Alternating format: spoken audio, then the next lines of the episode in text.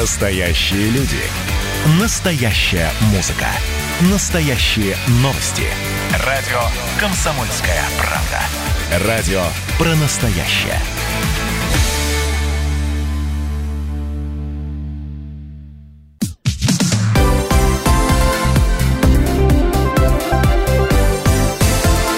Крайности. Жизнь Ставрополья со всех сторон. Пятница, 27 августа. Здравствуйте. Прямой эфир радиостанции «Комсомольская правда» продолжает программа «Крайности» в студии Анна Ивершин. И Валерий Беликов. Сегодня поговорим о коронавирусе, возможной второй волне. Пятигорчане смогут выиграть новую дорогу на своей улице. Вот обсудим, что для этого нужно сделать. Самое главное, правильно ли устраивать подобные конкурсы, которые уже, да, имеют место быть. И с юга в северную столицу обсудим, как Ставропольский автобус оказался экспонатом в музее Петербурга. Крайности. Итак, у нас новый день и новые данные по коронавирусу. В Ставропольском крае за прошедшие сутки подтвердились 125 новых случаев заражения коронавирусной инфекцией. Всего с начала пандемии зарегистрировано 11 606 случаев заболевания. Выписано по данным на сегодняшнее утро 143 человека. С середины марта уже 7 938. Ну и добавилось за прошедшие сутки 3 смертельных исхода. А вот за весь период от осложнений, вызванных коронавирусной инфекцией, у нас погибло 220 27 ставропольцев. Уже на протяжении нескольких недель, если даже не сказать месяцев, э, мы наблюдаем одну и ту же картину. В сутки у нас умирает в крае 2-3 человека от э, ковидных осложнений, чаще всего 3. Ну вот ситуация как-то пока не сдвигается в лучшую сторону, и то, что у нас ежедневное число инфицированных достаточно высокое, это одна история, а то, что еще достаточно высокая смертность, это уже история другая. Какие именно осложнения приводят к смертельному исходу, мы спросили главного врача Ставропольской краевой инфекционной больницы Александра Баблова. Двухсторонняя пневмония, соответствующее поражение легочной ткани, даже две трети. Почему же нужны дыхательные аппараты и дыхательная поддержка? Без этого человек задыхается. Ну и плюс ко всему, это понятно, что сердечно-сосудистая патология, эндокринология и ожирение и все остальное. В комплексе утяжеления состояния.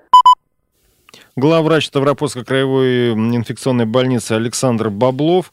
Сейчас у нас в крае почти три с половиной тысячи активных больных, так называемых, 3441. Э, Несколько сотен из них э, болеют и лечатся в стационарах, и остальные лечатся на дому, соблюдают самоизоляцию, так называемое амбулаторное лечение. Вот такая вот история. Кто-то даже есть среди этих трех с половиной тысяч почти и без бессимптомники, но э, нужно помнить о том, что э, даже те, кто переносят заболевание бессимптомно, являются переносчиками и могут быть заразны для других людей. В Ставропольском крае тем временем общее число проведенных исследований на коронавирус превысило уже цифру 387 тысяч, и работа по выявлению новых случаев заражения COVID-19 у нас не останавливается, даже по выходным и праздничным дням.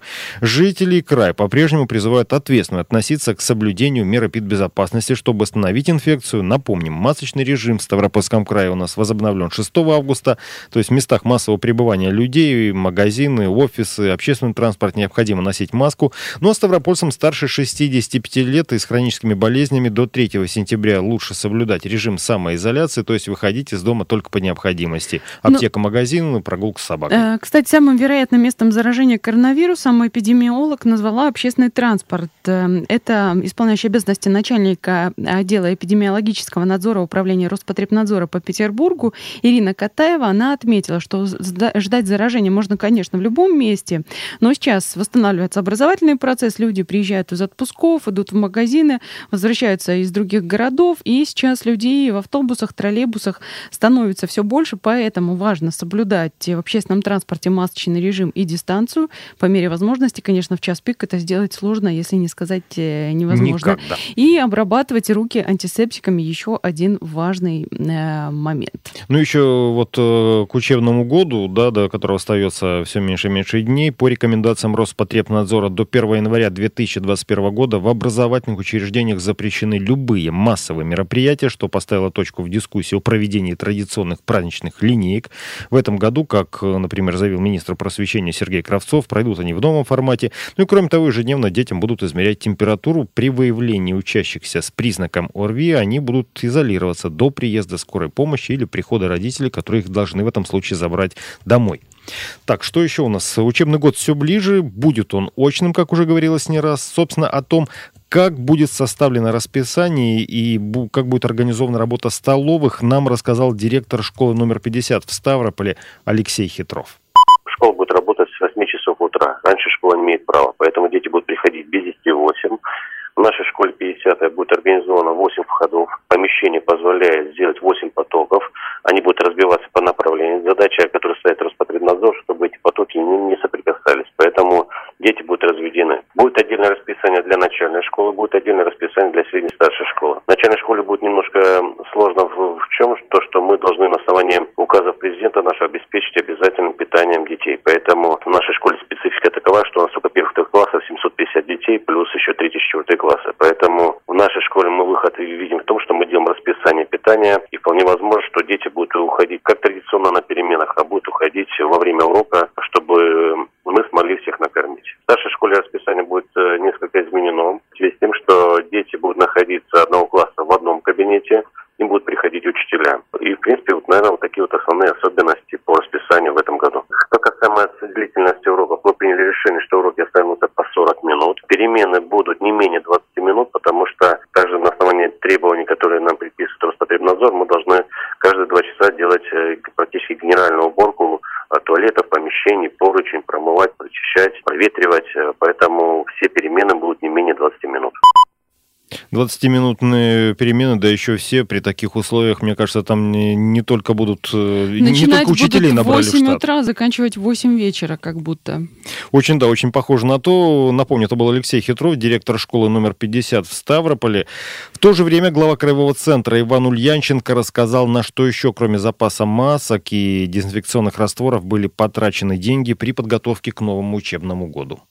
То, конечно же, мы должны были обеспечить э, запас средств э, дезинфекции для учебного заведения, и мы должны были обеспечить э, питьевой режим всех учащихся. На эти цели из бюджета города Ставрополя было выделено более 12 миллионов рублей, и мы приобрели для всех наших образовательных учреждений 1626 кулеров и около полутора миллионов на первое время Иван Ульянченко, глава администрации города Ставрополя. Интересная история с кулерами, при том, что в некоторых общественных местах, в частности в спортзалах, использование кулеров запретили, а вот в школах, наоборот, докупили. Это, видимо, будут ставить именно в младших классах. Э, что еще у нас есть? О учителях вчера как раз был разговор. В общем, вакцинация населения от коронавируса, в том числе школьных учителей, будет у нас добровольно. Причем об этом накануне сообщили в пресс-службе Министерства здравоохранения России отреагировав таким образом на запрос депутата Госдумы Николая Николаева, мы об этом говорили вчера,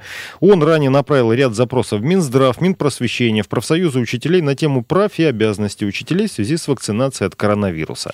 Ну, то есть будем верить, что если человек отказывается от прививки, то увольнять его все-таки с работы за это не будут. А, да, что касается вакцинации, Вектор допустил ускоренную э, регистрацию, это будет вторая вакцина от коронавируса, заявил об этом заведующий отделом зоонозных инфекций и гриппа Центра Вектор, который который, собственно, является разработчиком этого препарата, Александр Рыжиков.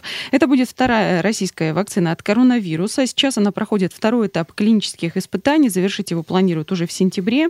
Вакцинация пройдет в два этапа. Мы об этом говорили. Прививки там делают э, с разницей в 21 день. Это позволяет выработать долговечный иммунитет к коронавирусу. Во всяком случае, должно помочь. Испытания пока идут. Говорить, а делать какие-то выводы пока еще невозможно, наверное. На данный момент у добровольцев нет никаких осложнений от препарата. Третий этап будет идти параллельно. После регистрации аналогичным образом регистрировали первую вакцину, разработанную центром Гамалеи, тот самый спутник ВИ, о котором так много говорится. Ну и, кстати, в Петербургском НИИ гриппа имени Смородинцева планируют начать клинические испытания своей вакцины а, в начале следующего года. Как уточнил директор, уже проведен первый этап на животных, готовится перейти на второй этап исследований на животных же. И если в этом графике будут идти, то после Нового года выйдут на клинические исследования уже на э, добровольцах, а результаты будут видны до конца 2021 года. Вот тут какой-то более длительный, более основательный э, подход, судя по всему.